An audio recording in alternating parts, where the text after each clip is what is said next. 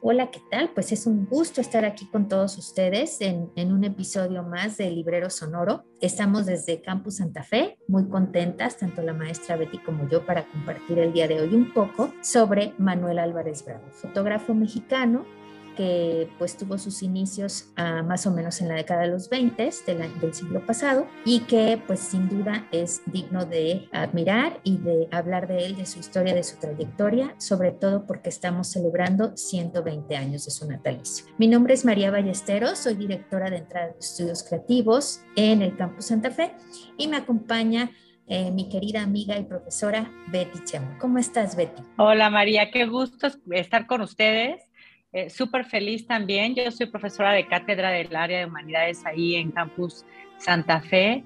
Eh, muy contenta sobre todo por hablar de este personaje que en especial eh, yo le tengo un cariño infinito porque ha sido uno de los grandes fotógrafos que desde mi punto de vista fue un parteaguas en, algunas cuestiones de la visión del México de los 40 sobre todo más o menos. Muchas gracias, Betty. Pues sí, sin duda, tú y yo, cuando fuimos estudiantes de la carrera de comunicación, tuvimos muchas oportunidades para analizar, platicar de la historia de, de Manuel Álvarez Bravo y sobre todo de la época, como bien mencionas ahorita, de la época que, que fue, digamos, su, su, época gloriosa, que además la historia de nuestro país exigía también el que hubiera personas como él que pudieran documentar lo que estaba pasando. Manuel Álvarez Bravo, ya para entrar en tema, voy a dar un poquito de, de antecedentes.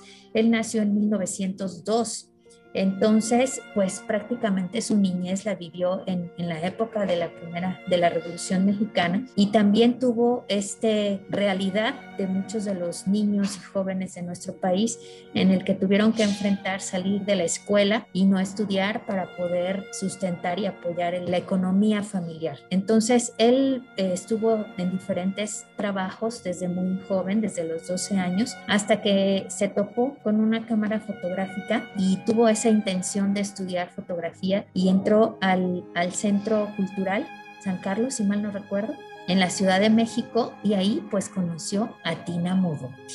Y yo sé que tú sabes más de la historia de Tina Modotti, quién es, cómo se relacionó con, con él, ¿verdad? No nada más eh, el tema de Tina Modotti, eh, aparte de Tina Modotti, él, bueno, hace una referencia voy a hacer como una pausa, México siempre fue un país que recibió a todos los refugiados, sobre todo de las dictaduras o a los que eran perseguidos políticos. Por eso México se enriqueció de muchísima cultura, entre ellos Tina Modotti, eh, Einstein, que fue también un director de cine muy importante con una calidad en, en, la expresión plástica de México importantísima. Él era ruso. También Buñuel, obviamente, también convivió con André Breton, aunque él no estuvo como refugiado, pero a lo que voy es que México recibe a muchos personajes que huían de sus países y que pudieron desarrollarse en México. Yo estoy segura que ninguno de los, de los que he mencionado hubieran tenido tanto éxito en sus países de origen si no hubiera porque en México encontraron como el, la tierra fértil para hacerlo. Entonces, Tina Modotti, bueno, pues es una fotógrafa italiana que huye, una vez más, todo, lo, todo el el tema de, de, los éxodos es muy importante en la historia, sobre todo de la cultura, ¿no? De las artes, es muy importante porque se enriquecieron otros países. Entonces, Tina Modotti, pues fue una fotógrafa, como les digo, de Italia. Ella también huye después de la Primera Guerra Mundial, también le toca todo el tema de la Primera Guerra Mundial. Entonces, ella huye y llega a México. Hay muchas historias sobre Tina Modotti, eh, entre ellas que pues su pareja era Edward Weston también, que fue un fotógrafo muy importante aquí en México, Manuel Álvarez de Bravos, se topa con todos estos personajes que le ayudan a afinar la mirada, que es, yo creo que eso es lo más importante, cómo ellos le enseñan a, a Manuel Álvarez Bravo a ver la visión del mundo desde afuera. México es un país, como, como nosotros estamos aquí, en México nos parece todo cotidiano, pero cuando estás en el extranjero y más en Europa, donde todos los colores de entrada son como un poco apagados, un poco grises, un poco fríos, cuando todos ellos llegan a México y se maravillan de la nitidez de los colores, literal, de las frutas, de los paisajes, de las texturas. Somos un país lleno de texturas. Se sorprenden y entonces le enseñan a Manuel Álvarez Bravo a poder detonar a través de la cámara todo aquello que ellos alcanzaban a ver que, como repito, nosotros como mexicanos no alcanzamos a verlo. Tina Modotti es, una, es también un personaje súper importante. Fue una mujer que fue también fuera de contexto de esa época. Ella muere en la Ciudad de México, muere muy joven desafortunadamente a los 45 años, pero era militante, ella estaba en la Guerra Civil Española, ella siempre era una mujer muy revolucionaria, ¿no? Que hay muchas en esa época, pero que se habla muy poco de ellos, ¿no? Como Antonieta Rivas Mercado, ella fue muy amiga de Frida Kahlo, conoció sobre todo también a Elena Arismendi, un grupo de mujeres que tenían muchísimo empuje, pero que desafortunadamente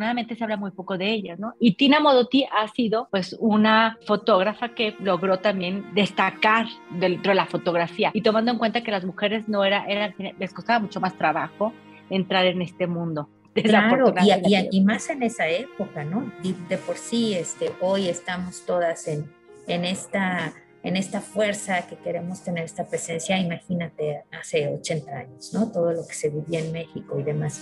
Y mencioné a Tina porque, como bien lo dijiste acertadamente, pues fue un personaje que marcó la vida de Manuel Álvarez Bravo como fotógrafo, fue quien, quien le empezó a, a presentar a todos estos artistas que mencionaste, a todos estos, pues sobre todo líderes culturales en esa época, de diferentes disciplinas, no nada más de la fotografía, sino de la pintura e incluso del cine, como, como Buñuel. ¿no? Para mí es muy impactante lo que mencionas ahorita en cuanto a las textura, texturas y todo lo que México significa, porque justamente en mis años mozos, cuando empezaba a estudiar la fotografía, tuve un par de profesores que nos hicieron analizar y determinar cuál sería el estilo de Manuel Álvarez Bravo, porque tú sabes, para marcar el estilo de un fotógrafo, pues hablamos de primero composición, los elementos que mencionaste, texturas, colores e, e incluso eh, formas, ¿no? Formas tan especiales que hay en, en nuestro país. Al principio, en las primeras obras de Manuel Álvarez Bravo,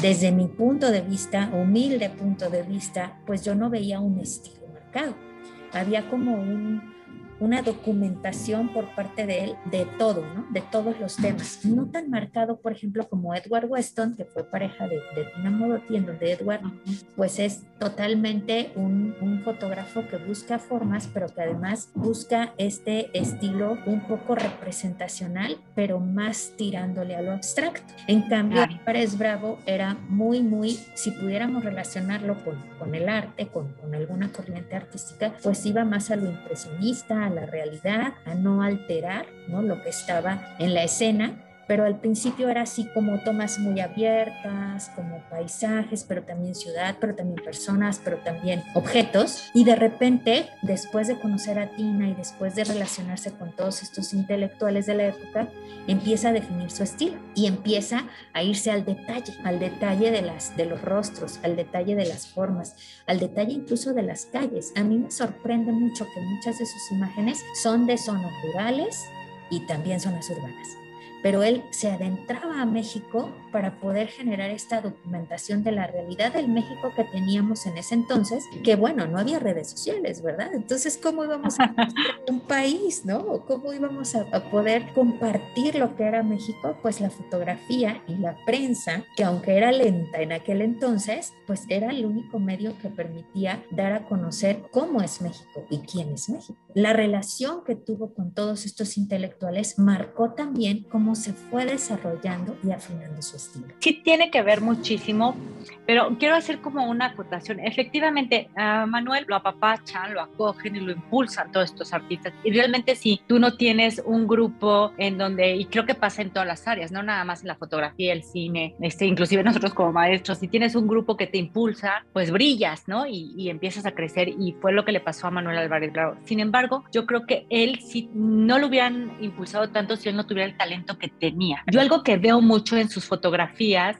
que es lo que más me impacta, aparte de lo que es el estilo y lo que es la técnica, que bueno, esa es tu área, no la mía, pero la mía es la narrativa, es que cada historia de él empezó a narrar un México, no nada más a representarlo, no nada más a decir, miren, esta es una vecindad, sino dentro de la vecindad hay una historia que contar y en una sola imagen hay tiempo, hay espacio y hay una historia. Que eso fue lo que a Buñuel le llamó muchísimo la atención. Buñuel ha sido uno de los grandes, grandes cineastas de la historia del, cine. Hay un antes y un después, muchos lo han dicho en lo que es el cine de Buñuel. Corrimos con la suerte de que él estuviera aquí y era una persona hiper exigente. Él no hubiera contratado a Álvarez Bravo si no hubiera visto en él que él podía captar no nada más la forma de narrar las historias del México, sino que entendiera lo que era el surrealismo. Una de las grandes películas de Buñuel es Nazarín y el fotógrafo fue Manuel Álvarez Bravo. El lograr entender esta parte de lo onírico, del sueño y que él lo pudiera retratar, no es nada sencillo. Entonces, y menos como bien lo dices en esa época, ¿no? Ahorita hay miles de recursos, pero antes pues, contabas con tu cámara, con un laboratorio y ojalá y no se te quemara el celuloide porque entonces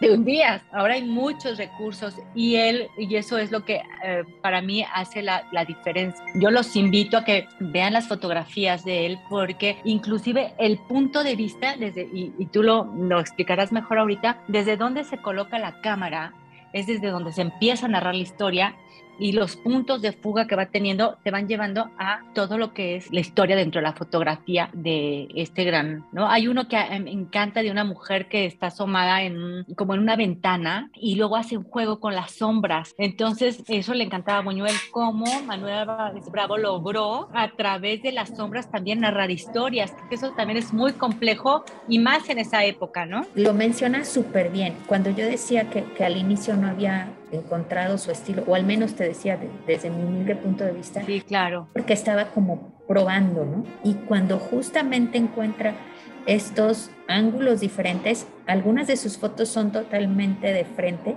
pero capta muy bien las escenas clásicas mexicanas. Una persona que está vendiendo en la calle, un bar o una cantina de aquellos, de aquellos tiempos, personas que simplemente traen una vestimenta de tipo indígena o de algún grupo eh, que todavía no había entrado a, este, a esta vorágine del, entre comillas, progreso y todo lo que en eso, lo, todo lo que eso significaba como la cultura mexicana. Bien lo dices, empieza a identificar nuevos ángulos, nuevas posiciones de cámara y una de las fotos, unas de las fotos que más me impresiona son cuando tiene la cámara totalmente en el cenit, fotos en donde no te imaginas que vas a ver a un niño acostado viendo hacia el cielo, pero estás viendo el rostro del niño, ¿no? Que además como seres humanos nosotros pues todo el tiempo estamos de pie con un ángulo pues eh, digamos hacia el horizonte y cuando los fotógrafos empiezan a cambiar ese punto de vista es cuando las imágenes se convierten en algo atractivo para las personas porque es algo que no estamos acostumbrados a ver. Cuando él empieza a hacer este esfuerzo por cambiar los ángulos, por irse al detalle, también porque al inicio tenía tomas mucho más abiertas, empieza a irse al detalle, empieza a limpiar lo que solemos decir los fotógrafos, el encuadre, ¿no? En donde están los elementos que yo decido que quiero que estén, es cuando empieza esta, esta narrativa que, que mencionaste, ¿no? Porque entonces al elegir ciertos elementos y al tomar ciertos ángulos de cámara es cuando empieza a narrar historias, es cuando empieza a atrapar al espectador. Y bueno, sin duda ya me imagino la, la buena mancuerna que, usó con, que hizo con Buñuel, porque finalmente esos diferentes puntos de vista son los que podrían generar algo que no vemos y podríamos ver solo en sueños, ¿no? A mí me pasa mucho que suelo que voy sobre una nube y entonces voy viendo la ciudad hacia abajo, ¿no? Ahí está lo onírico también. ¿Cómo dijiste que era la película que participaron juntos? Nazarín. Ah, Nazarín. Es, es una de mis películas preferidas.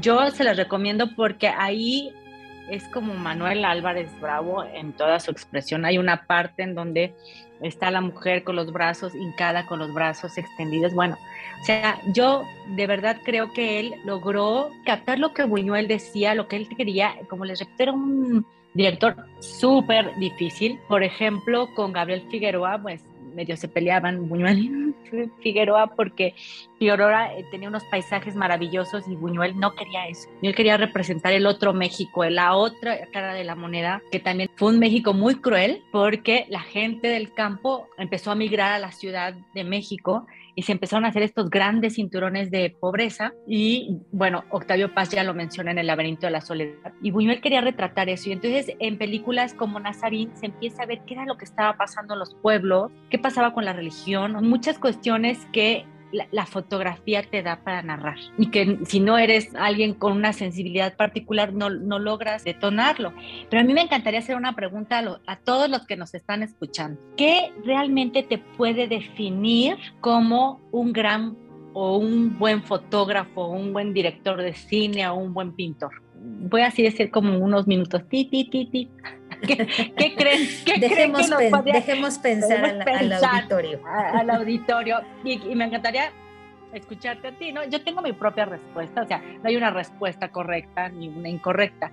Yo tengo la mía, pero me gustaría escuchar las de los demás. Entonces, si hay ahí donde van a escribir o lo que sea, pues que nos comenten qué es lo que realmente define o desde dónde tú puedes saber qué pasa con un buen pintor, escultor, eh, fotógrafo, alguien que se dedica a las artes. Pues mi respuesta, que será, será muy breve porque estamos ya a punto de cerrar, es yo creo que lo define, por un lado, sus talentos y que ponga en el lugar adecuado sus talentos que le generen y que le generen felicidad. O sea, porque al final lo que tú comentas ahorita de, de Buñuel, que es que hizo pues esta gran dupla, ¿no? Con Manuel Álvarez Bravo, es que eh, lo que a ellos les hacía feliz o si no le queremos poner felicidad, sino satisfacción, era mostrar ese México que no se veía, ¿no? O ese México real. Y si ellos coincidieron, porque sin duda Manuel Álvarez Bravo, después de todo lo que recorrió en México y de la historia que, tuvo en la fotografía, pues conocía los rincones de México, conocía los detalles más, más representativos de, de nuestro país. Si, ese, si esa fuera la respuesta correcta, como bien dijiste, pues no hay una sola, empataron sus talentos, empataron sus gustos, sus preocupaciones y de ahí fue que hicieron un gran equipo. Claro, y yo, yo puedo dar mi respuesta. Yo creo que un, un gran fotógrafo, un gran director de cine o un gran artista inspira. O sea, cuando tú eh, em, empiezas a generar en los otros ser una inspiración para tú hacer lo que aquel que te gusta hace, hay, una diferencia, ¿no? Y eso pasó con Lola, su esposa, tanto así que lo supera. Entonces, cuando Manuel inspira a una mujer a hacer lo que él hace, yo creo que fue maravilloso. Para mí es cuando alguien te inspira a querer ser aquello que estás admirando aparte de los talentos que tengas. Claro, qué linda respuesta, amiga, porque pues es lo que hacemos también, lo intentamos como profesoras, ¿no? Lograr que, lograr inspirar a nuestros estudiantes con, con, charlas como estas, en donde ver a un fotógrafo como Manuel Álvarez Bravo no es nada más ver su obra, sino al, al tú contarnos su historia y al contarnos todo lo que hay detrás de la relación con sus amigos, quienes, quienes lo impulsaron, quienes lo inspiraron, porque seguramente también parte del gran grupo fue inspiración para él y después él inspiración para otros y luego reunir todos esos talentos, por eso es que tenemos este México tan, tan bonito, ¿no? De la primera mitad del siglo pasado y un poco ya yéndonos también a, a 50, 60, en donde sin duda también el cine mexicano tuvo tuvo un papel importante. Pero bueno, para terminar, ¿qué, le dejarías a nuestro auditorio, a nuestro público para resumir quién es y quién fue Álvarez Bravo? Qué pena que se acabó tan rápido el programa, nos queda otro, pero bueno, me encantaría decirles que vean la obra, los invito a la contemplación. Hay una diferencia muy grande entre observar, mirar y contemplar.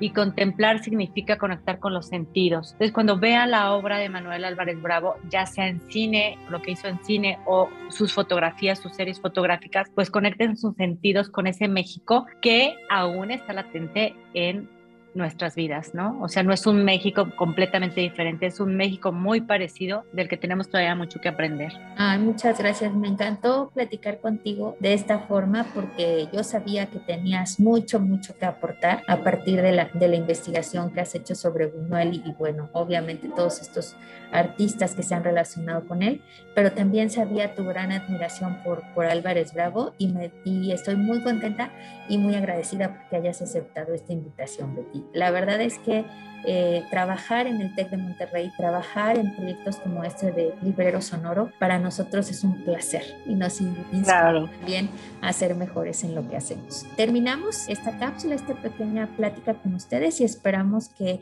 se lleven esta reflexión a la que nos invita Betty porque creo que vale la pena sin duda siempre estar pensando en quién y a quiénes inspiramos y lo que es nuestro país. Así es. Muchas gracias, María. Muchas gracias. Muchas gracias, Betty. Que tengas linda tarde y los invitamos a que sigan todos los capítulos de Librero Sonoro. Nos vemos. Chao.